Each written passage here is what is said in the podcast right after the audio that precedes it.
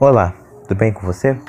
Bom, corpo, alma e espírito.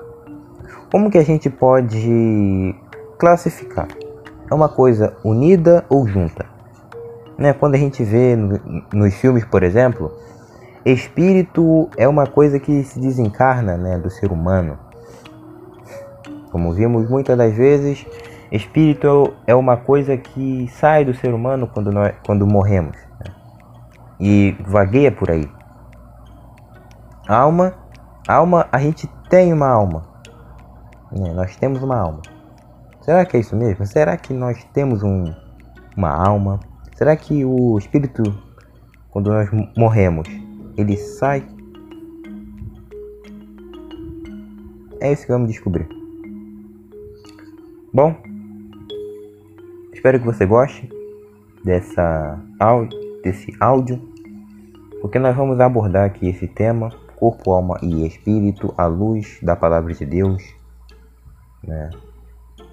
Então, fique ligado e vamos nessa.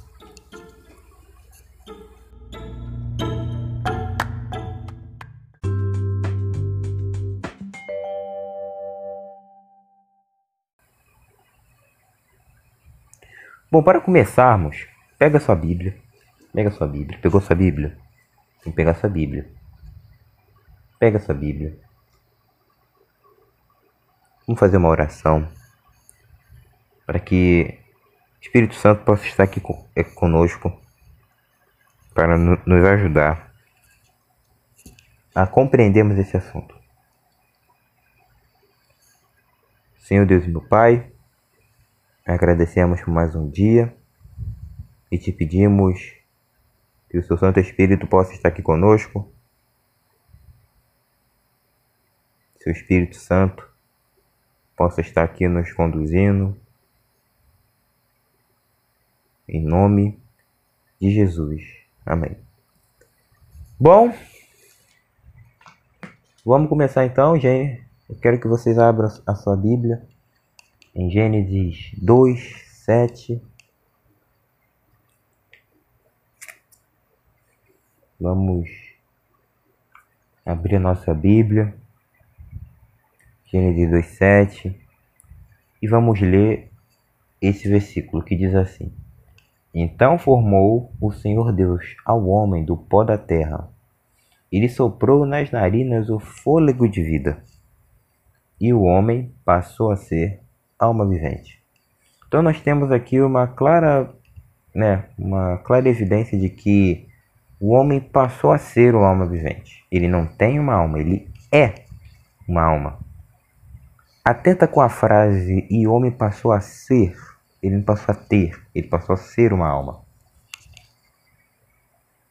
Alma no, no hebraico significa Nefet Hayah, que significa ser vivente, né?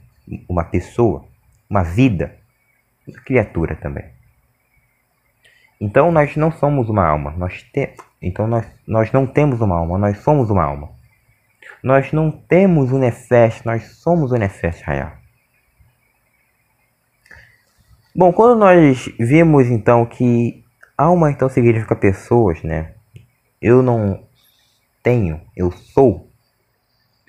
A gente logo descobre que a palavra alma em algumas partes da Bíblia significa pessoas, né? Por exemplo, vamos lá em Gênesis 46, 22.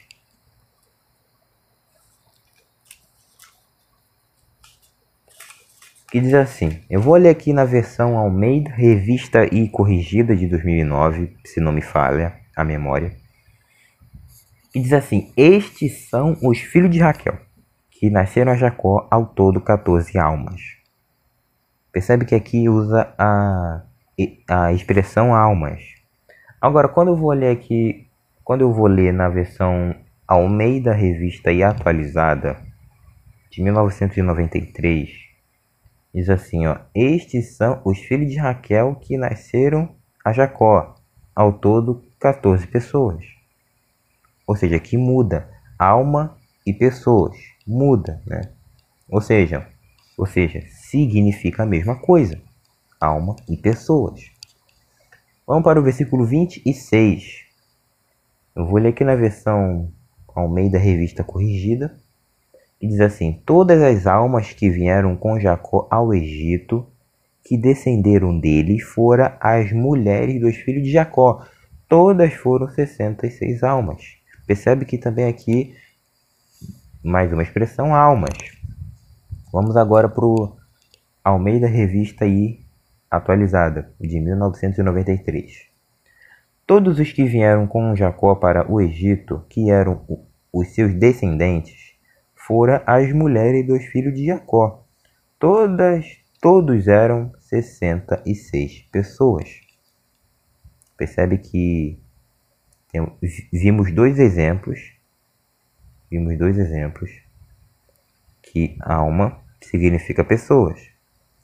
Agora vamos por último exemplo lá em Atos. Atos 27. Atos 27. 27, 37, que diz assim. Vou ler aqui na versão Almeida Revista Corrigida. E éramos ao todo no navio 276 almas. Vamos transferir agora para a versão Almeida Corrigida e atualizada. A, a, Almeida Revista e atualizada. Estávamos no navio 276 pessoas ao todo. Percebe que pessoas e almas se intercalam em algumas versões, né? Percebe que o significado é o mesmo, né? Nefet Hayah, enfim.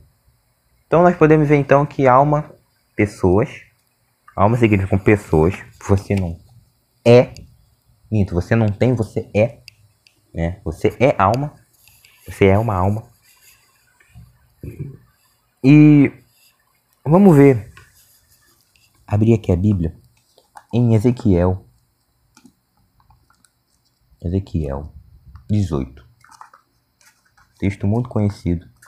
Muito conhecido. Que diz assim: Eis que todas as almas são minhas, como a alma do Pai, também a alma do Filho é minha a alma que pecar, essa morrerá. Percebe que a alma que pecar, ou seja, a pessoa, a vida, né? a vida ou a pessoa que pecar morrerá. Então, Ezequiel que está praticamente falando que você irá morrer quando você pecar. Né? Você irá morrer.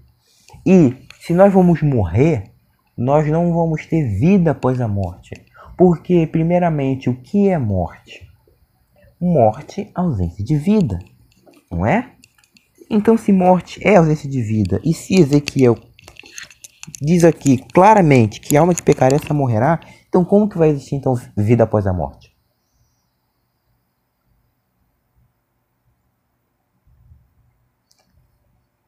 Sendo que morte ausência de vida. Muito interessante. E, o que, é espírito? Né? O que é o espírito?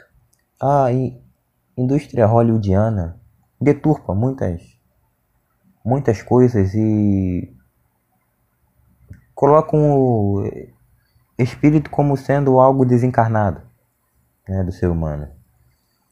Mas biblicamente não é isso. Vamos voltar lá para Gênesis 2:7 e ver o que significa. Vamos, a, vamos atentar aqui em um ponto que nós passamos despercebidos. E então formou o Senhor Deus ao homem do pó da terra e lhe soprou nas narinas o fôlego de vida. Percebe que Deus soprou das nas narinas do homem o fôlego de vida. Fôlego de vida, no hebraico, significa Neshama. Neshama. Que significa respiração. Né? Respiração. Então, o, o que Deus soprou foi simplesmente a respiração, né? Foi simplesmente a respiração. não foi outra coisa. Não foi outra coisa. Um bom exemplo para mostrar é Gênesis 7, 22. Vou ler aqui na versão Almeida Revista Corrigida, que diz assim: Tudo o que tinha fôlego de espírito de vida em seus narizes, tudo o que havia no seco morreu. Atenta-se aqui nessa versão espírito. Percebe que espírito aqui se agrega ao fôlego de vida. Por quê? Porque espírito no, no hebraico quer dizer Ruan. E Ruan significa respiração. Né? Vento, respiração, enfim. Então, o que Deus sopra nas narinas do homem é o fôlego de vida. É, é o vento, é a respiração que nós temos. E tem mais.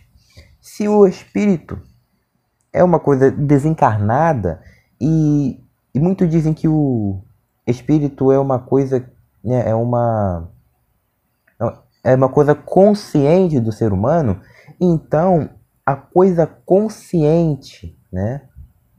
Essa entidade consciente do, do ser humano está em nossos narizes, como está nessa versão Almeida Revista Corrigida. Tudo o que tinha fôlego de espírito de vida é em seus narizes. Então, espírito, então, se é uma coisa consciente, então está nos nossos narizes. Uma coisa consciente está no nosso nariz. Não faz sentido isso. Não faz sentido isso. Um texto conhecidíssimo. Primeiramente, vamos em Salmos 104, 29. Salmos 104, 29. Diz assim: Se ocultas o rosto, eles se perturbam. Se lhes corta a, res a respiração, morrem e voltam seu pó. Percebe que se ocultas a respiração, morre.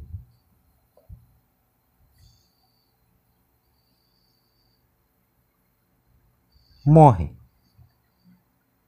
Simplesmente morre não irá se desencarnar, não irá ir para o céu, ir para o inferno, morre. Isso aqui, como podemos ver, é uma subtração. Uma coisa que Deus uniu na criação que agora se separam.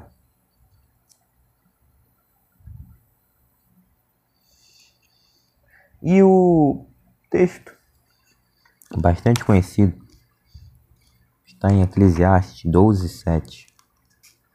Muito conhecido. Que diz assim, ó. Eclesiastes 12, 7. E o pó volte à terra como era. E o espírito volta, volte a Deus que o deu. Percebe que o espírito volte a Deus. O que Deus soprou nas narinas do homem, lá, em Gênesis 2,7. O fôlego de vida. E o que volta para ele quando a gente morre? O fôlego de vida. E o espírito volta a Deus que o deu. O que, que Deus deu lá em Gênesis 2,7? O fôlego de vida. Então, o que que volta para ele é o fôlego de vida, é o ruan, é o espírito, é a, é a respiração não é uma coisa inteligente. Essa palavra espírito, espírito, ocorre 373 vezes no Antigo Testamento. E se você perceber, nenhuma dessas passagens que se refere ao ser humano denota uma entidade inteligente capaz de existir separadamente do corpo físico. O que retorna para Deus é simplesmente o princípio da vida transmitido por Ele, tanto no ser humano quanto nos animais. Né? Você pode ver só em Eclesiastes 3, 19. Então, vemos aqui um, um preâmbulo de que alma somos nós, espírito é o fôlego de vida, é o que nós estamos fazendo, estamos respirando. E quando tira o fôlego, ele a pessoa morre. Porque sem o fôlego de vida, sem o espírito, não vive. Sem o Juan, não vive. Sem a, re, sem a respiração, não vive. E que o espírito volta a Deus que o deu. Ou seja, o fôlego de vida volta para Deus que o deu. Então vemos isso hoje, né? Eu espero que vocês tenham entendido e peço que isso seja um pontapé para um estudo sobre esse tema, que é um tema muito bom, né? muito bom de se aprender. E para mais detalhes desse tema, acesse com outros olhos 2021.blogspot.com e você verá mais assuntos sobre esse tema, ok? Bom, vamos orar para encerrar esse estudo. Senhor Deus e Pai, agradecemos por mais um estudo e te pedimos que o Senhor nos ajuda a nos aprofundar mais sobre esse tema. Em nome de Jesus, amém. Espero que vocês tenham gostado e até mais.